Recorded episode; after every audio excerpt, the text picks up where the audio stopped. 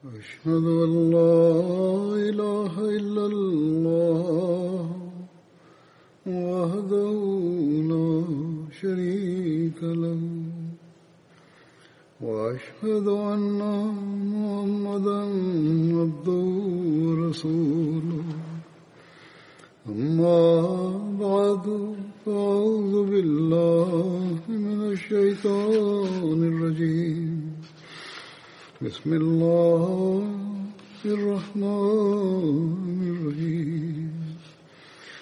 الحمد لله رب العالمين. الرحمن الرحيم. مالك يوم الدين. إياك نعبد وإياك نستعين.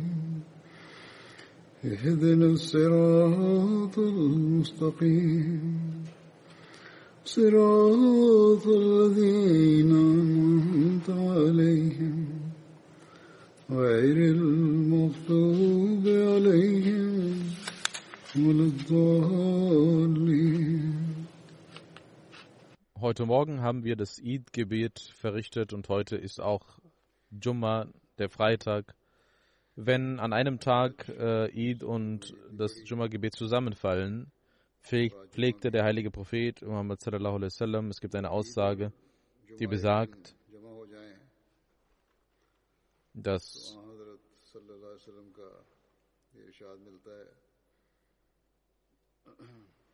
diejenigen, die möchten, können anstatt des Jumma-Gebets das Namaz Zohr verrichten.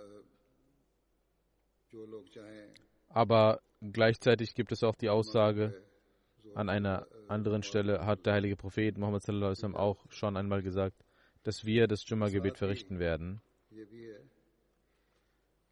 und dass der heilige Prophet sallallahu alaihi das Jumma-Gebet geleitet hat. Ich habe Amir Sahib äh, deswegen gesagt gehabt, dass äh, diejenigen, die das Suhr-Gebet verrichten möchten, können dies tun bei Jumat und äh, das Jumma äh, auslassen.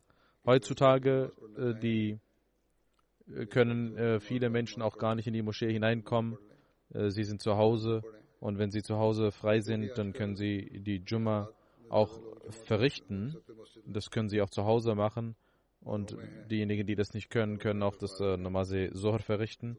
Aber wir haben hier gemäß äh, der Sunna des heiligen Propheten Muhammad sallallahu alaihi wasallam heute das Jumma-Gebet organisiert und verrichten dieses. Hazrat Muslim anho hat auch, äh, als einmal Idul Azha äh, am Freitag fiel, da haben verschiedene Leute ihre Argumente hervorgebracht, dass man das Sohr verrichten sollte und nicht das Freitagsgebet. Und Hazrat Muslim anhu hat als Antwort darauf eine sehr schöne Aussage gemacht. Und äh, Hazrat Muslim sagte, äh, diejenigen, die Wert darauf legen, dass das Sohr-Gebet verrichtet werden sollte. Asur sagt, unser Herr ist ein sehr gut, ein ergiebiger und ein gebender Gott. Er hat uns zwei Eids geschenkt an einem Tag. Wenn jemand zwei Chapatis bekommt, die mit Butter gestrichen sind, wird er doch beide nehmen außer wenn er es nicht kann oder wenn es irgendein Hindernis dafür gibt.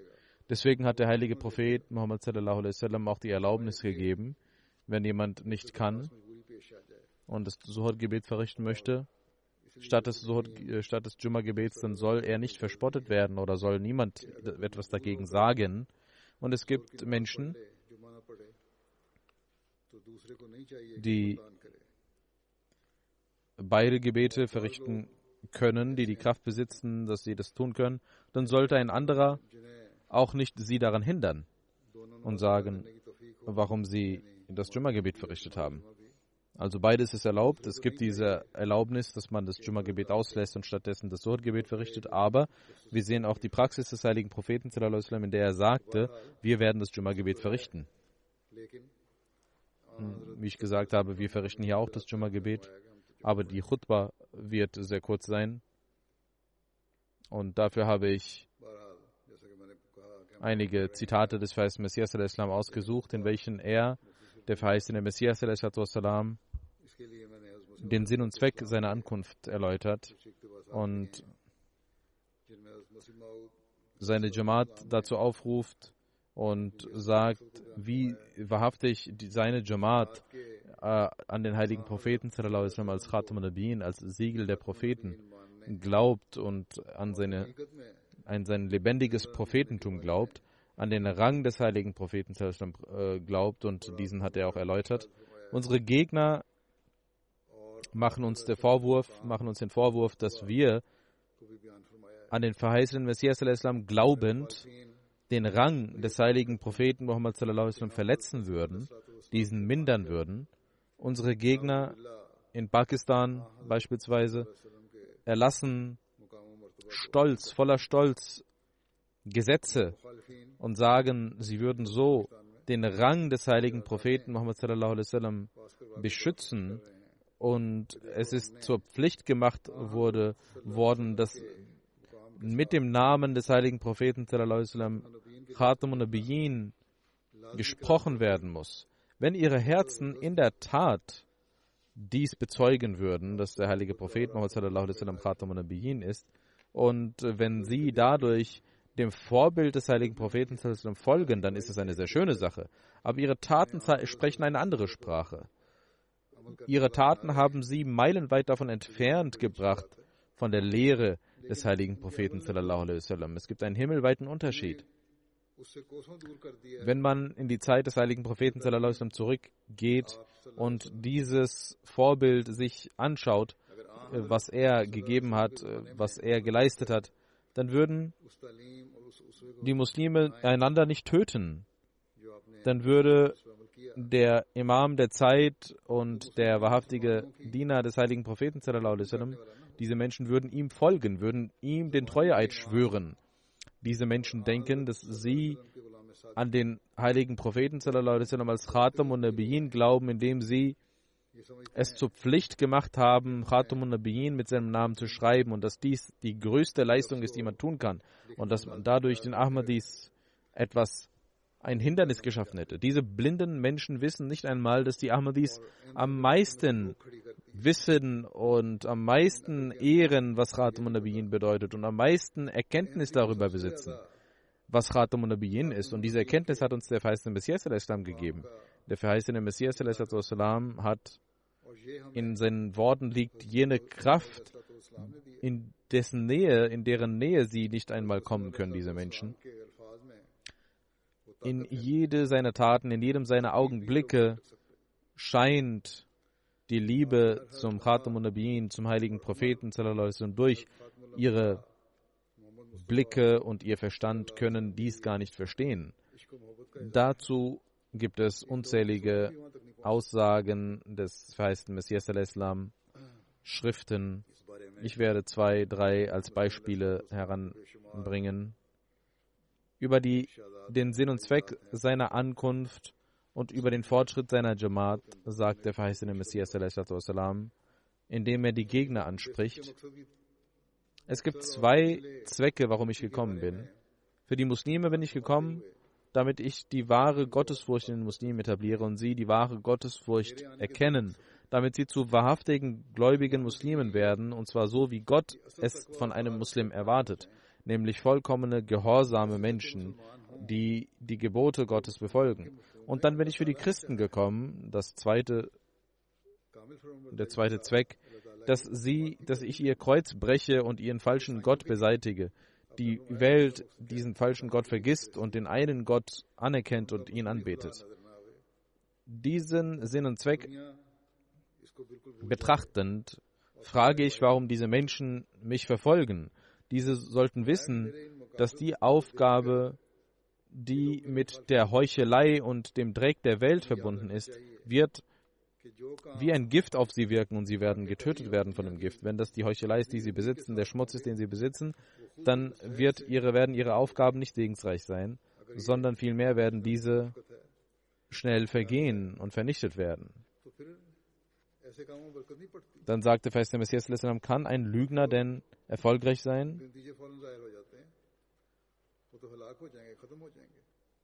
Feist der Messias sagt,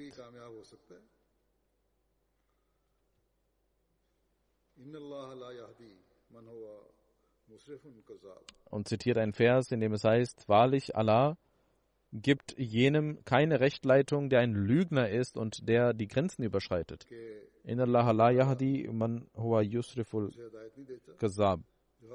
Ein Kazab, ein Lügner, bekommt nicht die Leitung von Gott. Seine Lüge gereicht ihm zu seiner Vernichtung. Seine Lüge wird ihn zur Vernichtung gereichen und die Herrlichkeit Gottes und die Segnungen seines Propheten, die Aufgaben, die dafür getan werden, und die Pflanzen, die Gott selbst gesät hat, diese werden beschützt von Engeln. Das ist nicht die Aufgabe der Menschen, sie zu beschützen. Allah selbst und seine Engel werden diese beschützen. Wer kann dies verhindern? Das ist eine Herausforderung. Je mehr Feindschaft kommt, desto mehr Fortschritte kommen für die Jamaat. Dann sagt der Vers der Messias, ihr sollt wissen, wenn meine Jamaat nur ein Geschäft wäre, dann würde sie vernichtet werden. Wenn diese aber von Gott ist, und sicherlich ist sie von Gott, dann kann die ganze Welt sich dagegen stemmen. Diese Jamaat wird wachsen und gedeihen und die Engel werden sie beschützen. Wenn auch nur, wenn auch keine einzige Person mit mir wäre und keiner mir helfen würde, auch dann habe ich die feste Überzeugung, dass diese Jamaat erfolgreich sein wird. Ich kümmere mich nicht um die Feindschaft. Diese wird sowieso kommen. Ich sehe sie als eine Grundlage, als eine Pflicht für den Fortschritt meiner Jamaat. Es ist niemals passiert, dass ein Gesandter Gottes in die Welt gekommen wäre und die Menschen ihn akzeptiert hätten, ohne etwas zu tun und zu sagen. Jeder Mensch, egal wie wahrhaftig er ist, die Menschen werden ihn verfolgen, sie werden Einwände hervorbringen.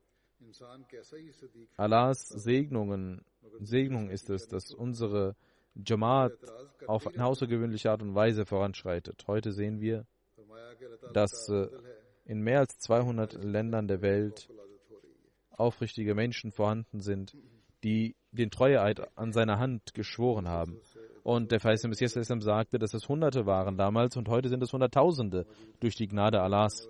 Jeden, jedes Jahr treten Menschen in die Jamaat ein der verheißene Messias sagt, der wahre Sinn und Zweck der Jamaat besteht darin, dass die Menschen den Schmutz der Welt verlassen und zu wahrer Reinheit kommen und wie Engel leben. Gemäß diesem, dieser Aussage des verheißten Messias ist es also unsere Pflicht, dass wir unseren Zustand gemäß der Lehre des Islams verbessern. Und das ist die Art und Weise, um den Feind, dem Feind entgegenzuwirken. Dann sagt der verheißene Messias Salam über den Glauben, über seinen eigenen Glauben und den der Jamaat an den heiligen Propheten Muhammad sallallahu alaihi wasallam. Der verheißene Messias sallam, sagt, ich sage mit voller Wahrheit und schwöre bei Gott, ich und meine Jamaat sind Muslime und sie glauben an den heiligen Propheten Muhammad sallallahu alaihi wasallam und an den heiligen Koran genauso wie ein wahrer Muslim dies tun sollte ich bin nicht bereit, einen einzigen Schritt außerhalb des Islams zu tun und erachte es als eine Vernichtung, einen Schritt daraus zu tun. Und das ist mein Glaube und meine Überzeugung. Nämlich, alles, was ein Mensch erreichen kann und alle Segnungen, die ein Mensch erreichen kann und die größte Nähe, die ein Mensch erreichen kann, das hat nur und nur der heilige Prophet Muhammad sallallahu alaihi wasallam erlangt und das kann er nur durch die Liebe und den Gehorsam, den wahren Gehorsam zum heiligen Propheten erlangen, sonst nicht. Es gibt keinen Weg außer diesem Gehorsam und diese Liebe. Es gibt keinen Weg der Rechtschaffenheit außer den Weg des heiligen Propheten. Es ist aber auch wahr und das ist genauso wahr, dass ich denke, dass Jesus nicht mit diesem Körper in den Himmel aufgestiegen ist und heute noch lebt, weil wenn man daran glaubt, verspottet man und entehrt man den heiligen Propheten. Ich kann nicht für einen Augenblick dies akzeptieren. Jeder weiß, dass der heilige Prophet Muhammad sallam, im Alter von 63 Jahren verstorben ist und in Medina begraben liegt. Tausende, Hunderttausende Pilgerer gehen dorthin. Wenn man den Tod Jesu als eine Entehrung betrachten würde, dann wäre der Tod des heiligen Propheten sallam, ein so große, eine so große Entehrung. Wieso bist du dann bereit, diese Entehrung zu akzeptieren? dass er gestorben ist, wenn man gleichzeitig annimmt, dass Jesus lebendig wäre. Aber ihr sagt voller Freude, dass er gestorben ist und Jesu, Jesus lebendig ist. Und dann zitiert der Feist der Messias al-Islam einen Gelehrten und sagt, ihr seid bereit zu akzeptieren, dass der heilige Prophet gestorben ist, aber Jesus lebt. Ich verstehe nicht, warum ihr außer euch seid, wenn ich sage, dass Jesus gestorben ist. Auch heute gibt es einige Gruppierungen, einige Ulama, die dies als eine Entehrung sehen, wenn man sagt, dass Jesus der Islam lebendig im Himmel ist. Und äh, es gibt einige von ihnen, die gar nicht daran glauben, dass er kommen wird. Dann gibt es welche, die glauben, er wird noch kommen, aber der verheißene Messias ist es nicht. Der verheißene Messias der Islam sagt, wenn ihr, es wäre viel besser gewesen, wenn ihr aufgrund des Todes des heiligen Propheten auch genauso mindestens traurig wäret. Aber ihr seid voller Freude zu akzeptieren, dass er gestorben ist, dass er tot ist, der heilige Prophet, aber jener Mensch, der nicht einmal sich selbst so ehrenvoll betrachtet, wie ein Mensch, der dem heiligen Propheten die Schnürsenkel zutut. Ihr seid nicht bereit, seinen Tod zu akzeptieren und seid außer sich, wenn, außer euch, wenn man sagt, er sei gestorben. Wenn der heilige Prophet am lebendig wäre, gäbe es nichts daran auszusetzen, weil er jene rechtschaffene und Führung gebracht hat, die beispiellos ist. Er hat eine solche Praxis gezeigt, die von Adam bis heute niemand zeigen konnte.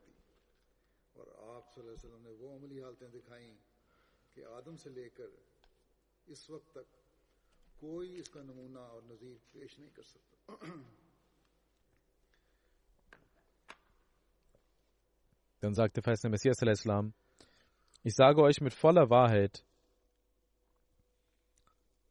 so sehr die Welt den heiligen Propheten gebraucht hat, hat sie nicht Jesus gebraucht. Sein Wesen ist jenes gesegnete Wesen. Als er verstarb, waren die Gefährten außer sich. Sie wurden verrückt, bis Umar sogar das Schwert zog und sagte, wenn jemand sagt, dass der heilige Prophet gestorben ist, dann werde ich ihn töten, dann werde ich ihn den Kopf abreißen. Das war der Eifer, das war, waren die Emotionen der Gefährten und Allah schickte Abu Bakr eine Erkenntnis und er versammelte alle und hielt eine Rede und las auch den Vers, rezitierte den Vers, Wama Muhammadun illa Rasul, Qad khalat min qablihir Rasul. Muhammad sallam, ist nur ein Gesandter und alle Gesandten, die vor ihm kamen, sind bereits verstorben.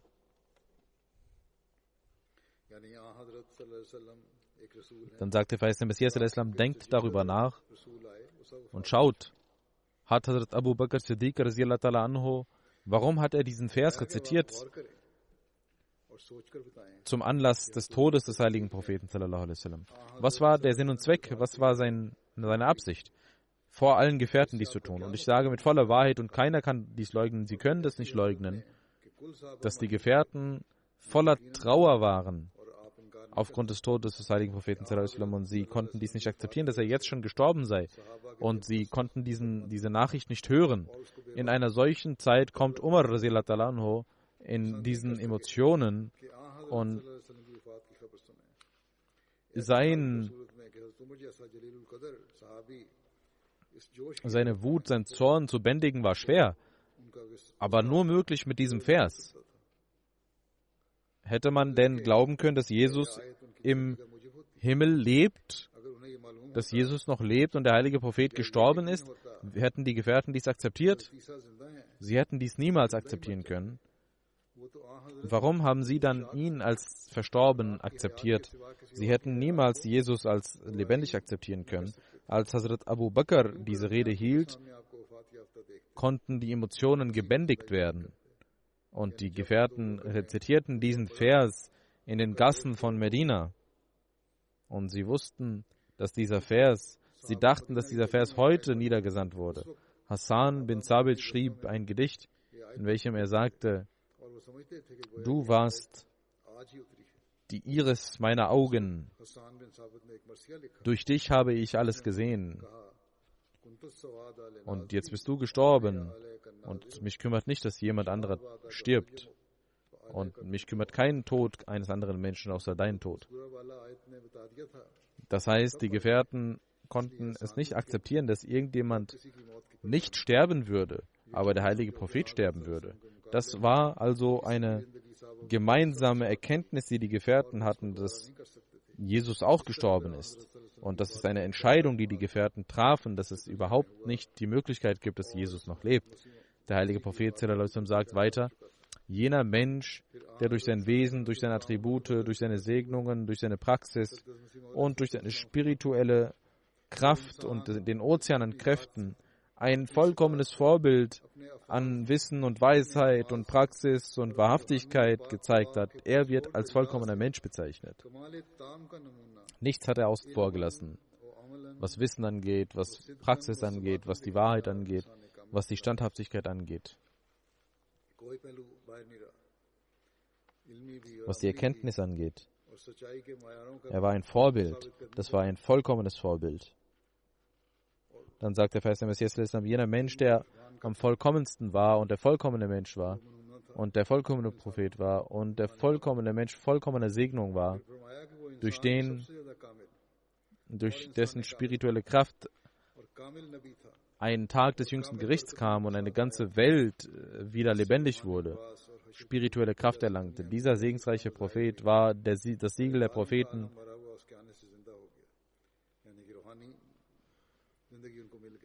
Durch ihn ist die ganze Welt auferstanden. Dieser segensreiche Prophet war das Siegel der Propheten, der Imam der Heiligen, das Siegel aller Gesandten, der Stolz aller Gesandten, Hazrat Muhammad Mustafa sallallahu alaihi wasallam.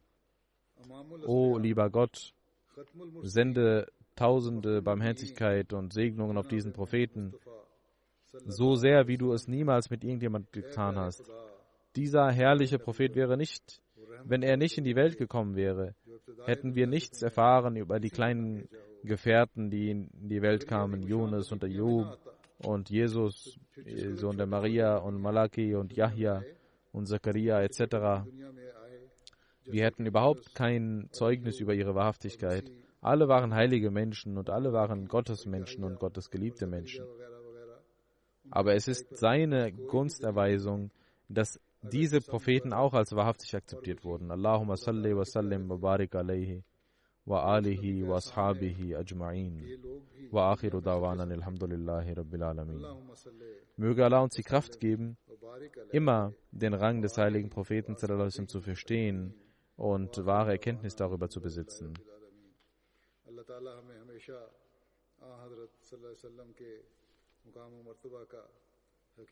Und Segensgebete auf den heiligen Propheten zu schicken und mögen wir mehr als vorher Gott anbeten. Und das ist der Weg, den wir mit unserer Praxis zeigen können, um die Liebe des heiligen Propheten zu zeigen und zu beweisen und in unseren Herzen zu implementieren. Und nur so können wir eine Antwort auf die Feinde geben Unsere Praxis ist die Antwort auf die Vorwürfe der Feinde. Möge Allah uns die Kraft dazu geben.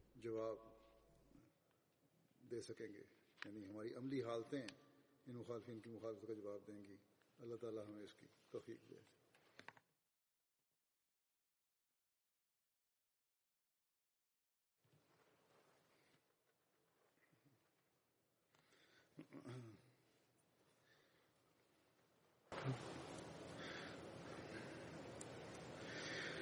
الحمد لله الحمد لله نحمده ونستعينه ونستغفره ونؤمن به ونتوكل عليه.